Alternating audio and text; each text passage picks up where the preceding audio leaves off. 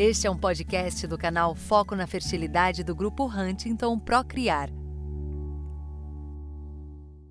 Eu sou Fernanda Rodrigues e hoje eu estou aqui junto com a doutora Cláudia em mais um dos nossos episódios para conversarmos sobre os fatores uterinos da infertilidade. Vamos começar falando um pouquinho sobre os pólipos endometriais? Os pólipos, eles são muito frequentes. Eles podem estar presentes em até 24% das pacientes inférteis, pacientes que estão tentando engravidar. São hiperplasias focais do endométrio, como se fossem verrugas no interior da cavidade. Na grande maioria das vezes, eles são benignos. E como eles podem atrapalhar? Como eles estão presentes lá dentro da cavidade, eles podem atrapalhar mecanicamente a implantação embrionária. Além disso, o transporte dos gametas e do embrião, do próprio embrião. E ele pode também interferir na receptividade endometrial, porque a presença do pólipo pode gerar ali uma reação inflamatória também local e diminuir a receptividade endometrial. Por isso é tão importante retirar os pólipos cirurgicamente através da histeroscopia para melhorar a chance de gravidez mas não são só os pólipos, né? Existem outros problemas que podem acontecer, né, doutora Cláudia?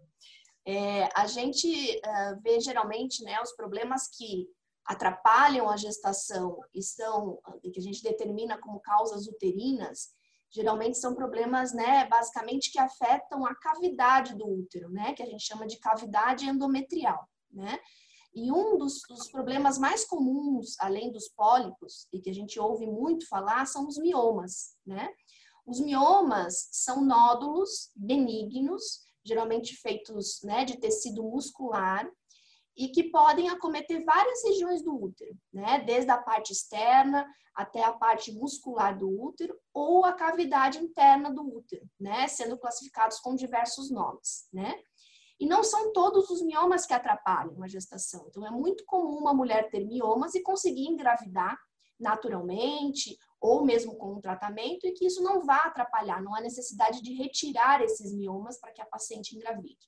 Então, quais seriam os miomas que a gente precisa retirar? Que a gente precisa fazer uma cirurgia para retirar esses miomas. Então, seriam os miomas que afetam internamente a cavidade uterina, que a gente chama de miomas submucosos, né? Obviamente, é, vai atrapalhar a implantação do embrião, ou os miomas que estão no músculo do útero, mas que eles estão abaulando a cavidade endometrial, ou seja, comprimindo essa cavidade e dificultando também a implantação e afetando a receptividade endometrial. Né? Uma outra questão importante que pode afetar a cavidade uterina e que a doutora Fernanda é especialista em corrigir essa alteração são as sinéquias, né, Fer? Então, é um assunto que você gosta muito. Fala Exato. um pouquinho para a gente sobre as sinéquias uterinas. E as sinéquias, elas são aderências no interior da cavidade, geralmente decorrentes de algum procedimento cirúrgico que esse útero foi submetido, como, por exemplo, retirada de miomas, é, própria cesárea ou alguma curetagem uterina. Isso tudo pode gerar cicatrizes no interior do útero. E isso, além de distorcer a cavidade uterina, pode também prejudicar o endométrio e a capacidade da, da receptividade endometrial. Então, muitas vezes, nós conseguimos corrigir, melhorar essas condições cirurgicamente.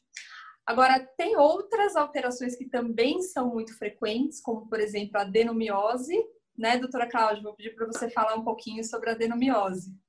É, inclusive, a adenomiose, né, Fer, também pode estar associada às sinéquias, né, por ser um fator inflamatório uterino. Então, além da associação com sinéquias, é muito comum a gente ver a adenomiose uh, ser associada à endometriose, né? Então, inclusive, os nomes muitas vezes se confundem. Então, eu costumo explicar que a adenomiose é a endometriose do músculo uterino. Então, é a presença de células do endométrio, que é a camada que reveste o útero internamente, como a gente já falou aqui algumas vezes. Então, essas células, elas invadem a musculatura do útero e causam um processo inflamatório no músculo uterino, né, causando um inchaço local, muitas vezes com a presença de alguns cistos, né? Isso pode aumentar o volume uterino e causar cólicas ou sangramento uterino aumentado. Então, nem, não é toda a adenomiose que atrapalha o processo uh, de implantação, né? Então, geralmente são adenomioses maiores e podem, inclusive, uh, dificultar no sentido não de causar um obstáculo, né, na, como ocorre com o pólipo, ou com os miomas, ou com as sinéquias, né, que a gente tem um obstáculo ali à implantação, um obstáculo anatômico, mas sim pelo processo inflamatório e pela alteração na receptividade endometrial. Muitas vezes vista até em exames como o exame do ERA, por exemplo, que é uma biópsia de endométrio que pode ser feita. E o tratamento uh, que fazemos para adenomiose é com o uso de medicações hormonais para diminuir esse grau inflamatório e costumamos também uh, utilizar a técnica da fertilização in vitro uh, com a transferência de embriões congelados, quando o útero tem um ambiente uh, menos, né, um ambiente hormonal com níveis mais baixos e também há a possibilidade de fazer esse controle no sentido do nível inflamatório. Existe um outro fator uterino que são as malformações uterinas congênitas. Elas podem acontecer em até 4% das mulheres. E as principais são o útero arqueado, o útero bicorno e o septo uterino. Útero arqueado, ele é considerado uma variante da normalidade. Geralmente, nós não precisamos tomar nenhuma atitude em relação ao útero arqueado. O útero bicorno não tem tratamento cirúrgico. As pacientes que têm útero bicorno geralmente, às vezes, conseguem engravidar de maneira espontânea. Agora, as pacientes que têm o septo uterino, essas sim podem ser tratadas cirurgicamente pelo seguinte: o septo ele é como se fosse uma estrutura fibrosa que divide a cavidade no meio.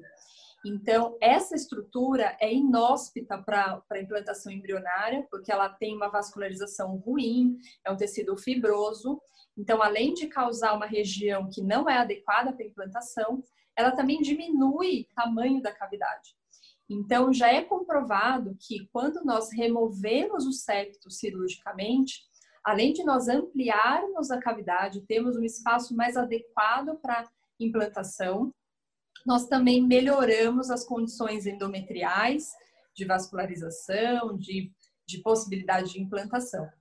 Além disso, os pacientes que engravidam com septo, a maioria das vezes podem evoluir com abortamento. Então, também uma vantagem de se corrigir o septo é a evolução da gestação ser melhor, com menos risco de abortamento.